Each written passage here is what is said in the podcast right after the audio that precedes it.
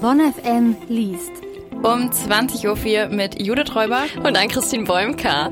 Judith, es ist heiß hier im Studio. Total, ich schwitze unfassbar. Ein Glück, dass wir direkt heute bei Bonn FM liest über den Sommer sprechen. Direkt gleich am Anfang und Ihr denkt jetzt vielleicht, äh, schon wieder eine Sommerromanze. Äh, wenn, wenn ihr den Gedanken gerade an Sommer, bei Sommerliteratur habt, dann äh, solltet ihr auf jeden Fall gleich reinhören. Und Judith, wir sprechen über das Buch des letzten Jahres. Es hat den äh, Deutschen Buchpreis bekommen. Und den Schweizer Buchpreis. Den Wir Schweizer reden auch. Von Blutbuch von Kim de l'Horizon. Und vielleicht merkt ihr schon in dem Thema hier, ähm, es ist Pride Month und deswegen geht es bei uns heute die ganzen zwei Stunden um queere Literatur. Bleibt also dran an den Mikros heute für euch Judith Räuber. und an Christine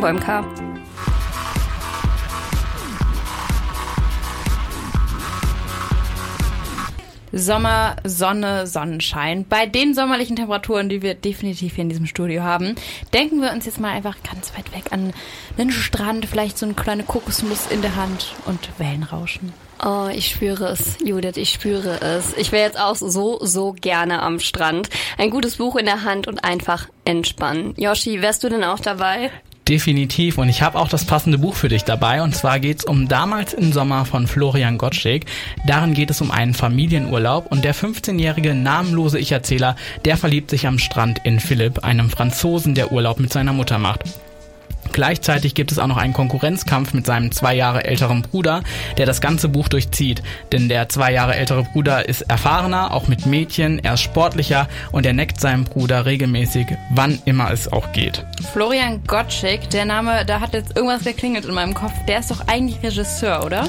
Genau, er ist Regisseur und Drehbuchautor und seine gefeierten Filme sind auch auf verschiedenen Streaming-Plattformen verfügbar. Vielleicht sagt dir der Debütfilm Nachthelle was, den findet man bei Prime Video oder der Netflix-Film Du, Sie, Er und Wir, den hat er auch inszeniert. Damals im Sommer ist das Buch, was er eigentlich als erstes geschrieben hat, aber der Verlag hat entschieden, sein Buch Henry zuerst zu veröffentlichen, aber deswegen war die Veröffentlichung im April nochmal aufregender für ihn.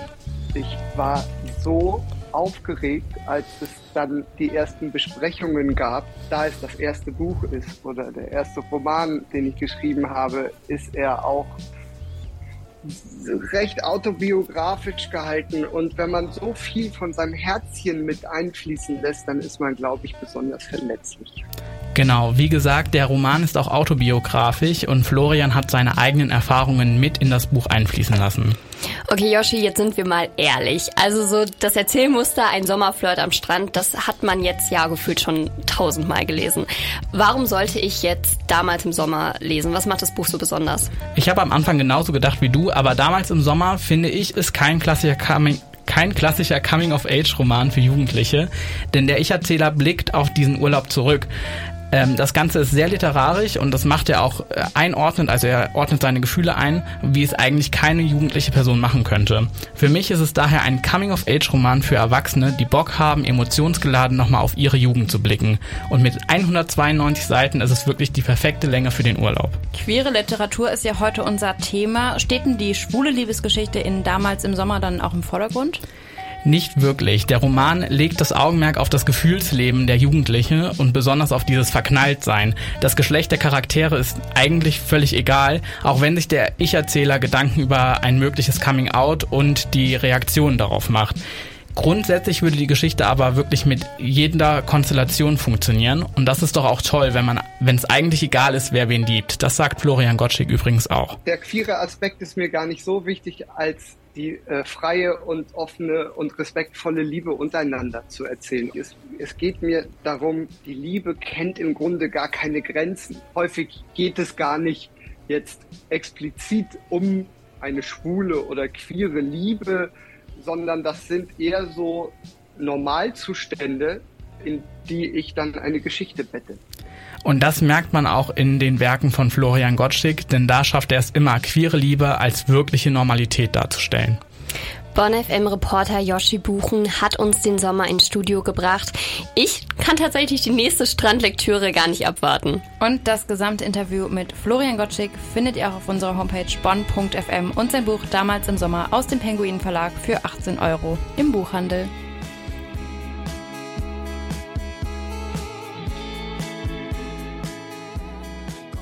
Wie erkläre ich meinen Großeltern oder Eltern, dass ich nicht heterosexuell bin oder sich mein Geschlecht nicht in Frau oder Mann einteilen lässt? Das ist eine Frage, die, glaube ich, unfassbar schwierig ist und die Kim de l'Horizon versucht in seinem Roman Blutbuch so zu beantworten.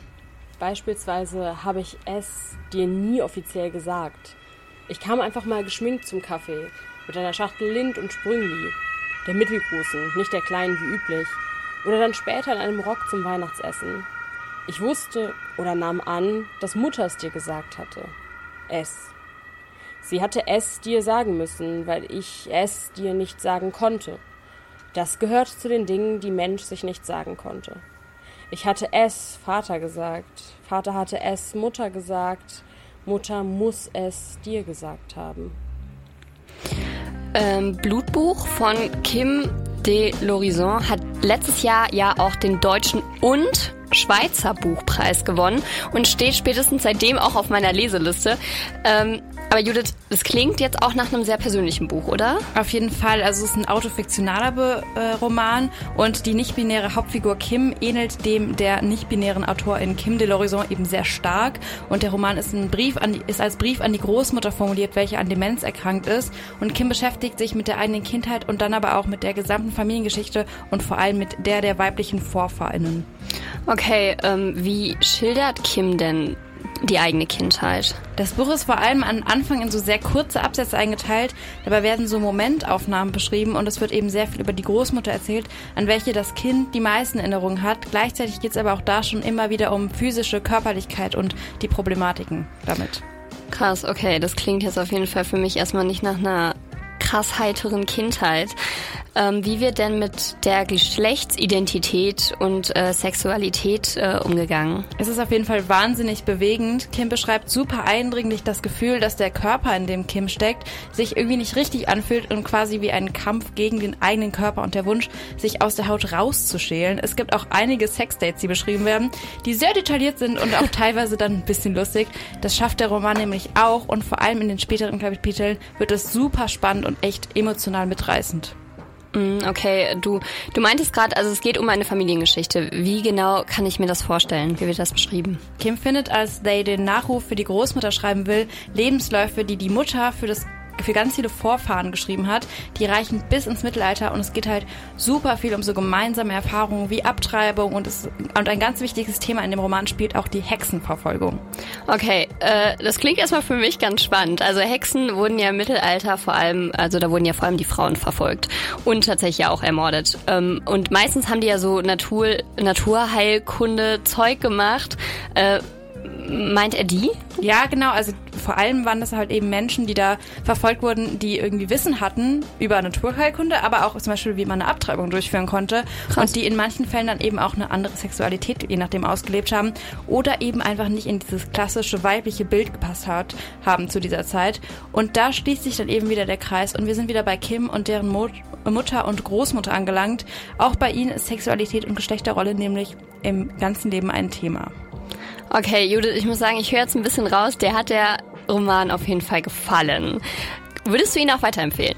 Definitiv. Also ich habe den super schnell durchgelesen, weil er halt auch einfach wahnsinnig fesselnd ist. Und auch quasi, wenn der Buchdeckel geschlossen ist, dann lässt er einen wirklich erstmal nicht mehr los.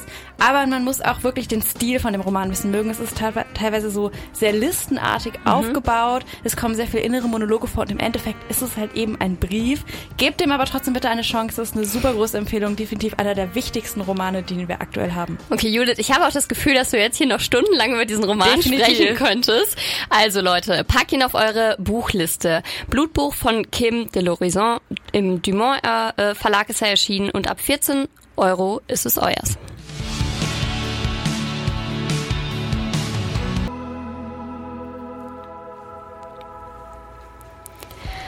Elliot Page ist eine der größten Queer-Ikonen Hollywoods. Er outete sich 2020 als trans und wurde kurz darauf, äh, ja, auch der erste Mann äh, auf dem Trans Nee, Quatsch, der erste Transmann auf dem Time Magazine Cover. Ja, und über sein Aufwachsen und sein Leben als Filmstar hat er jetzt seine Autobiografie mit dem Titel Page Boy herausgebracht. Bon FM-Reporterin Tispe Westermann mit 36 ist Elliot Page aber eigentlich noch ein bisschen jung für seine Memoiren, oder? Ja, das habe ich auch gedacht. Elliot Page sagt aber selbst, dass das politische Klima in den USA immer queerfeindlicher wird und ihm Angst bereitet und das hat ihn eben motiviert, sein Buch zu schreiben. Immer wieder würden Witze auf Kosten queerer Personen gemacht werden und sie würden erniedrigt und nicht ernst genommen werden. Mit seiner Geschichte möchte er jetzt einen Beitrag leisten, mit den Fehlinformationen über queeres und Transleben aufzuräumen und dass das Buch so auch anderen Menschen Halt geben kann. Er beschreibt das Ganze in einem Interview mit dem People's Magazine so. Didn't think I could write a book. I love books, but I would look at a book and go, how do you write one of those, you know? And I think that this period of such a onslaught of hate, of course, but misinformation, it just it felt like the right time. And to have this platform and the opportunity and I do know that, you know, books, particularly memoirs, have really shifted my life and you know to have that opportunity maybe that can reach somebody Ja, er gibt aber auch zu verstehen, dass seine Geschichte nur eine von ganz, ganz vielen ist und diese niemals verallgemeinert werden sollte, da jeder und jede die eigene Sexualität und das eigene Geschlecht natürlich anders erlebt. Mhm. Jetzt stelle ich mir ein Leben in Hollywood ziemlich krass vor. Mhm. Da, er wird wahrscheinlich in dem Buch nicht alles runterbringen. Worauf legt er denn seinen Fokus? Ja, tatsächlich ist es doch recht wide range irgendwie. Also es geht um super viele Abschnitte in seinem Leben, aber natürlich, was ihn vor allem in seiner queeren Geschichte geprägt hat. Er wurde bereits mit 20 in der Rolle eines schwangeren Teenies in dem Film Juno für den Oscar nominiert. Er ist also in Hollywood erst so richtig erwachsen geworden. Das war aber natürlich ein sehr binäres und heteronormatives Umfeld. Und dort hat er eben seinen Weg zu sich selbst begonnen. Er berichtet im Buch von seinen Coming-Outs, zunächst als Queere und später auch als Transperson, von der Beziehung zu seinen Eltern und den Anfeindungen, die ihn ereilt haben oder auch natürlich seine Ängste und Beziehung zu seinem eigenen Körper. When I think of how I felt in the past, I always felt a sensation of wanting to flee. Like I never, ever, ever felt comfortable in my body. Like never. Ja, im Buch spart er aber auch sehr intime Details, zum Beispiel zu seiner Beziehung mit Schauspielerin Kate Mara oder auch zu queerem Sex nicht aus. Ja, also auch ein bisschen spicy, also. Mhm. Ja, mit einer Neuerscheinung geht dann ja auch meistens so eine kleine Lesetour einher. Haben wir denn die Chance, den Kanadier hier irgendwann in Deutschland auch mal zu sehen? Ja, er kommt diesen Freitag, also den 23.06. in die Stadthalle Köln zur Phil Cologne. Das ist das internationale Philosophiefest in Köln und fand über die letzten zwei Wochen mit vielen berühmten PhilosophInnen, PolitikerInnen und AutorInnen statt. Elliot Pages Buch Vorstellung ist dann jetzt der letzte Termin dieses Jahres, also das große Finale. Die Karten kann man online auf der Internetseite der Phil Cologne noch erwerben für 20 Euro oder man kommt eben zur Abendkasse, dort bezahlt man allerdings 24 Euro. Elliot Page liest diesen Freitag aus seiner neu erschienenen Autobiografie Page Boy bei der Phil Cologne. Das klingt also danach, dass ihr euch auf jeden Fall ein Ticket sichern solltet. Ja, und wenn ihr das dann aber vielleicht doch lieber selber lesen wollt, dann könnt ihr es für 24 Euro kaufen. Erschienen ist es beim Fischer Verlag. Danke an BonfM-Reporterin Tispe Westermann.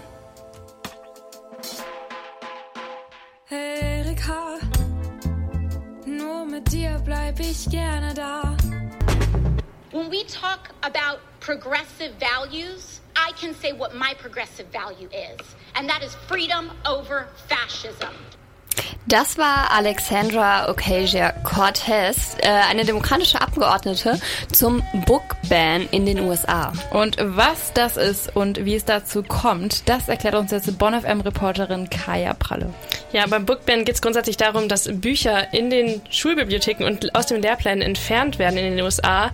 In der ersten Hälfte des momentanen Schuljahres sind das bereits 874 Krass. verschiedene Bücher und durchschnittlich sind das dann mehr als 100 Titel pro Monat, die nicht mehr zugänglich für SchülerInnen sind. Die Bookbands sind dabei inzwischen keine Einzelentscheidung mehr, sondern gehen oft vom Schuldistrikt oder sogar vom Bundesstaat aus. Gerade RepublikanerInnen und Glaubensgemeinden versuchen dadurch Einfluss zu nehmen. Also no wonder, dass gerade Florida und Texas die meisten Bands verweisen. Das sind jeweils um die 400 von Juli bis Dezember 2022. Unglaublich einfach. Kaya, was für Bücher werden denn konkret verboten und mit welcher Begründung? Also hauptsächlich sind es natürlich Bücher, die irgendwie in Themengebiete fallen, die nicht in eine bestimmte Ideologie passen. Dabei sind Themen wie Gewalt oder Sex natürlich ein Thema, aber auch knapp ein Drittel der verbotenen Bücher beschäftigen sich mit, mit LGBT-Themen oder beinhalten einen Charakter, der sich mit der LGBT-Community zuordnen lässt oder wurden von AutorInnen geschrieben, die selbst Teil der Community sind. Aber auch Themen wie Mental Health, Suizid oder Pubertät sowie Abtreibung und Schwangerschaft oder Rassismus und POC stehen oben mit auf der Liste. Und ebenfalls natürlich auch pornografische Inhalte. Uh, pornografische Inhalte, das kann ja jetzt erstmal so irgendwie alles sein. Was fällt denn da genau drunter? Na, einerseits, äh, so wie man erwarten würde, Bücher, die detaillierte Beschreibungen von sexuellen Handlungen beinhalten, aber auch äh, in manchen Schuldistrikten Aufklärungslektüre. Wow. Und in einem Distrikt in äh, Utah ist es dazu gekommen, dass die Bibel wegen Vulgarität und Gewalt aus Grundschulklassenräumen entfernt wurde, nachdem ein Elternteil einen Antrag gestellt hatte. Das Elternteil hat sich dabei auf die gesetzlich festgelegte Definition von pornografischen Inhalten berufen. Auch wenn das alles so unglaublich ist, ich finde es schon auch ein bisschen witzig, muss ich sagen. Ich denke mal, dass die Republikaner sich das auch ein bisschen anders vorgestellt haben haben. Aber was sagt denn die Gegenseite? Also Pen America, das ist eine Organisation, die sich für Meinungsfreiheit und die Verbind Verbindung von Menschenrechten und Literatur einsetzt, betrachtet die ganze Entwicklung mit Sorge. Denn die Entwicklung schränkt natürlich diverse und vielfältige Abbildung von Identitäten und Themen ein und die Kluft zwischen konservativ und liberal wird immer größer. Auch Religion erhält mehr Einfluss auf den Lehrplan und es ist auch eine gruselige Ent Entwicklung einfach und äh, not so fun fact. The Handmaid's Tale von Margaret Atwood äh, steht auch ganz weit oben auf der Liste der Bücher, die entfernt wurden.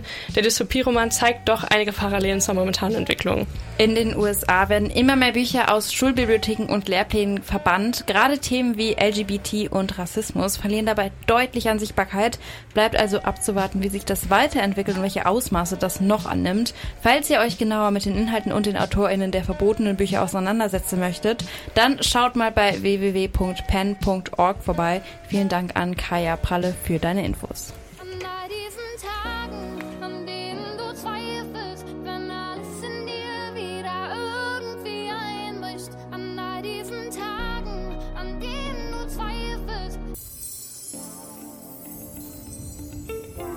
Bonn FM liest.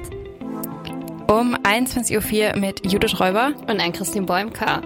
Und es ist aktuell Pride Month. Das heißt, es bietet uns Grund genug, viel über queere Literatur zu sprechen. In diesem Teil der Sendung, also im zweiten Teil, wird es heute ein bisschen äh, historischer in der nächsten halben Stunde. Wir sprechen über das Buch Queer und über das Buch Bier. Äh, Bi, Entschuldigung. Äh, bleibt dran. An den Mikros. Judith Räuber und Agnessi Wolfka.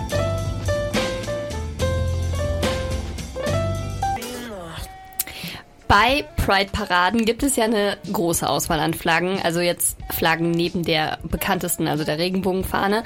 Äh, eine davon, die euch vielleicht sicherlich auch schon mal aufgefallen ist, ist die rosa-lila-blaue. Die steht nämlich für Bisexualität. Davon inspiriert ist auch das Buchcover von Julia Shaws Buch mit dem Titel Bi, vielfältige Liebe entdecken. Es ist als Grundlagenwerk gedacht und fragen wir mal unsere Bonn FM Reporterin Tispe Westermann, um welche Bereiche geht es denn in dem Buch? Ja, also es ist tatsächlich ein Ritt durch alle Facetten der Bisexualität. Also sie legt sich da gar nicht fest, weil sie vorher bemängelte, dass es noch kein umfassendes Buch zum Thema Bisexualität gab.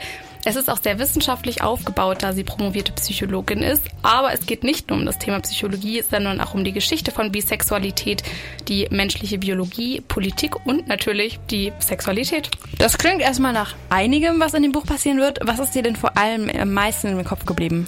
Ja, mich hat vor allem ihre Art und Weise beeindruckt, Sexualität zu beschreiben. Sie versteht das Ganze nämlich als fluide Skala und sie sagt, es gibt Menschen, die zwar ausschließlich hetero oder eben auf dem anderen Pol homosexuell sind, aber ein Großteil von uns ist wohl dazwischen irgendwie und dadurch als Bisexualität verzeichnet.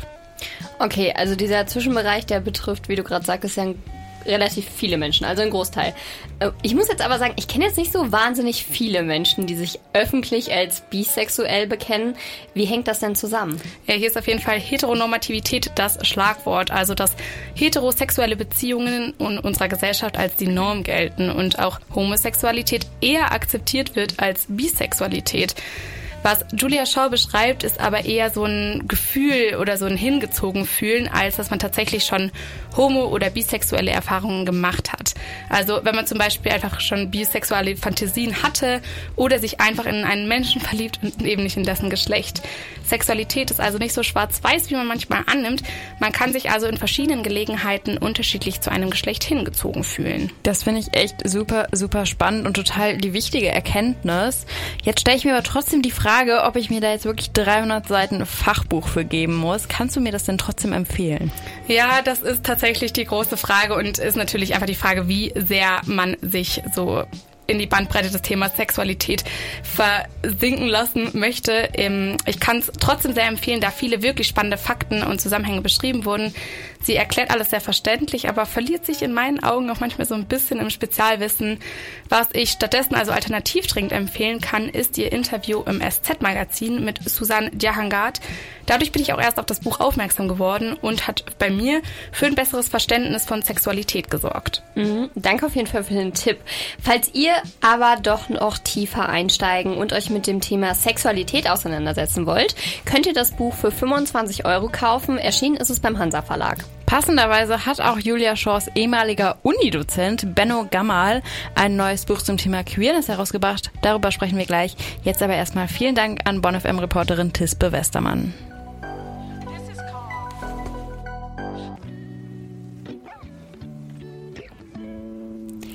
Judith, wusstest du eigentlich, dass Deutschland Ende des 19. Jahrhunderts weltweit das erste Land war, in dem es eine Bewegung für die Belange von homosexuellen Menschen gab? Boah, das hätte ich wirklich nicht gedacht, gerade mhm. weil ich mir das Kaiserreich jetzt eher so ein bisschen konservativ vorstelle. An Christine, bist du jetzt etwa unter die HistorikerInnen gegangen? Nee, nee, soweit ist es tatsächlich noch nicht, aber ich habe Benno Gammals neuestes Buch Queer, eine deutsche Geschichte vom Kaiserreich bis heute gelesen. Oha. Das Buch äh, gibt einen Überblick über die queere Geschichte von 1781 bis in die Gegenwart. Und ja, da wird auf äh, ja, nicht mal 250 Seiten die, eben die queere Geschichte zusammengefasst. Hört sich, finde ich, ziemlich knapp an. Da mhm. wird bestimmt ordentlich ja. durch die Geschichte geballert, sag ich mal. es handelt sich schließlich um eine Zusammenfassung über 150 Jahren queerer Geschichte. Da muss ja eigentlich ziemlich viel passiert sein, oder? Ja, da hast du recht. Und deswegen würde ich sagen, dass es eher für LeserInnen geeignet ist, die einen Überblick über die Lebensverhältnisse von queeren Personen ja in den letzten 150 Jahren Jahren äh, bekommen wollen und tatsächlich auch schon äh, also am besten wenig Vorwissen besitzen. Also man erhält schon eine gute Zusammenfassung von den wichtigsten Personen der queeren Geschichte und deren Kämpfe mit Gesetzen und äh, gesellschaftlichen Vorurteilen. Du hast jetzt gerade schon so ein bisschen angedeutet. Ist das Buch denn auch lesenswert für Personen, die sich schon mit der queeren Geschichte auskennen? Mm, ja, also ich finde es schon sehr knapp für LeserInnen, die sich intensiv mit der queeren Geschichte auseinandersetzen wollen und tatsächlich auch schon Vorwissen besitzen. Lesenswert ist es aber auch für diese Person. Also als LeserIn bekommt man da schon eine gute Übersicht und am Ende gibt es ja noch einige Seiten mit Hinweisen zum Nach- und Weiterlesen für diejenigen, die halt einfach noch mehr erfahren möchten. Also vielleicht auch eher so ein bisschen so ein wissenschaftlich-historischer Ansatz mhm. im Buch Queer, eine deutsche Geschichte vom Kaiserreich bis heute von Benno Gamal. Erschienen ist es im Hansa Verlag und für 24 Euro gehört es euch.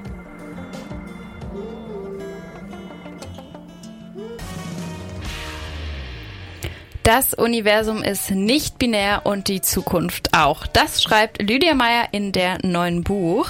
Die Zukunft ist nicht binär heißt es und im Rowold Verlag erschienen. BonfM-Reporterin Kaya Praller hat sich da schon mal reingelesen. Ja, Lydia Meyer räumt in dem Buch mit der Zweigeschlechterordnung auf, wie es sich gehört. Okay, was bedeutet das? Das Buch hat insgesamt elf Kapitel, die sich jeweils mit Themen wie was ist eigentlich Geschlecht, Biologismus, Gendern oder der Geschichte von Mehrgeschlechterordnung beschäftigt. Ich fand besonders schön, wie gut das Buch recherchiert war. Ich finde, das klingt nach so einem richtig richtig guten Buch, wenn man sich so einfach mal weiterbilden will, aber halt irgendwie, ja, auch mal ähm, dabei trotzdem ein bisschen Fun haben, weil ich habe das Buch tatsächlich auch schon sehr viel auf Instagram gesehen. Meine Stories haben sehr viele Leute schon empfohlen. Würdest du es auch empfehlen, Kaya? Ja, auf jeden Fall. Das Buch ist extrem differenziert und der, die Autorin, nimmt auch Bezug darauf, dass They weiß und in Deutschland aufgewachsen ist und diese Perspektive natürlich durchaus das Buch einfärbt. Ansonsten ist das Buch sowohl für Menschen geeignet, die sich bereits viel mit Nichtbinarität auseinandergesetzt haben, als auch eine gute Einführung für die, die vielleicht noch eher in der Zweigeschlechterordnung leben. Die Zukunft ist nicht binär von Lydia Meyer ist im letzten Monat für 14 Euro äh, im Rowold Verlag erschienen. Vielen Dank an Bonn FM Reporterin Kaya Pralle. Die Sendung neigt sich dem Ende zu. Vorher hat unser Bonn FM Reporter Joshua Buchen aber noch unsere Bonn FM Neuerscheinungen für euch. Ja, vor allem habe ich zuerst mal die Unhoneymooners dabei von Christina Lauren. Das Ganze ist im Everlove Verlag erschienen und kostet 15 Euro. Und es geht um Olive und Ethan. Das sind die einzigen beiden Hochzeitsgäste, die von einer Lebensmittelvergiftung verschont bleiben. Und nun sollen sie die Flitterwochenreise antreten, was eigentlich ja sehr schön klingt. Ähm, wird zum Problem, denn die beiden können sich überhaupt nicht leiden und jetzt sollen sie das frisch verliebte Paar mimen. Ob das gut geht, lest ihr in The Unhoneymooners. Dann habe ich noch eine Anleitung zum Weinsaufen. Fast alles, was du über Wein wissen willst, das haben der Rapper Curly und Willi Schlögel, ein Sommelier, zusammen äh, geschrieben. Bekannt sind die beiden von einem Podcast und jetzt werde ich mich versprechen, Terra, Terra ein äh, Weinfachbegriff und Adiletten. Ähm, im Südwestverlag ist das erschienen und kostet 25 Euro. In dem Podcast sprechen die beiden über alles, was mit Wein zu tun hat und das Ganze gibt es jetzt auch als Buch. Mit dabei sind einige Prominente, von Tim Raue bis Sophie Passmann sind alle dabei. Ich sag mal Prost. Und dann haben wir noch Idol in Flammen, ähm, was aktueller denn je ist, von Rin Usami. Ähm, Erschienen ist das im Kiwi Verlag und kostet 18 Euro. Es geht um die Schülerin Akari, die von, äh, von einer beliebten J-Pop-Gruppe besessen ist. Als Gerüchte aufkommen, dass ihr Idol einen weiblichen Fan angegriffen haben soll, explodieren die sozialen Medien. Ein Roman über Fankultur und die zerbrechliche Psyche junger Menschen von einer Autorin, die nicht viel älter ist als ihre Heldin.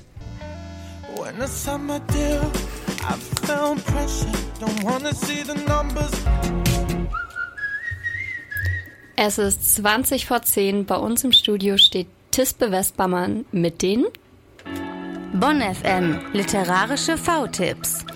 Ja, wir haben eben schon darüber gesprochen. Es gibt ein Gespräch zwischen Elliot Page und Marie-Christine Knopp über Pages neu erschienene Autobiografie Pageboy. Die findet diesen Freitag schon statt, um 20 Uhr, nämlich in der Stadthalle Köln. Ihr könnt noch Tickets erwerben für 20 Euro auf der Website der Phil Cologne oder für 24 Euro an der Abendkasse.